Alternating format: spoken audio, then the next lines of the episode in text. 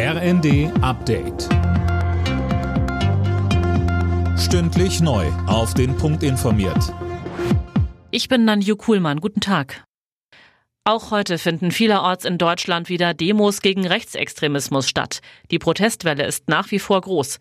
Allein bei einer Aktion in Düsseldorf kamen gestern 100.000 Menschen zusammen. Die Demos sind ein starkes Zeichen, findet SPD-Chefin Esken.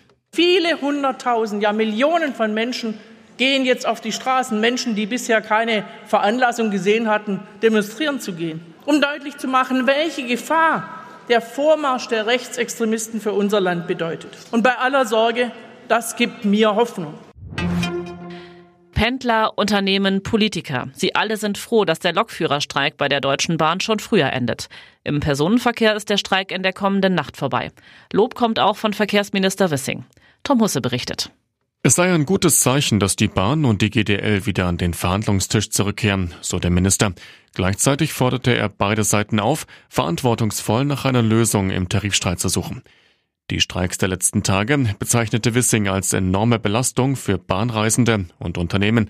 Gestern hatten Bahn und GDL neue Tarifgespräche vereinbart. Bis Anfang März wollen sie sich einigen. Bis dahin wird es keine neuen Streiks geben. Die Europawahl rückt immer mehr in den Fokus von SPD und FDP. Beide Parteien haben jetzt ihre Spitzenkandidatinnen für die Wahl im Juni festgelegt. Für die SPD geht die ehemalige Justizministerin Bali ins Rennen. Die FDP-Kandidatenliste wird von der Verteidigungsexpertin Strack Zimmermann angeführt. Der Italiener Yannick Sinner hat erstmals die Australian Open gewonnen. Der 22-Jährige siegte gegen Zverev-Bezwinger Daniel Medvedev in fünf Sätzen. Sinner ist damit der erste Italiener seit knapp 50 Jahren, der einen Major-Titel im Tennis gewinnt. Alle Nachrichten auf rnd.de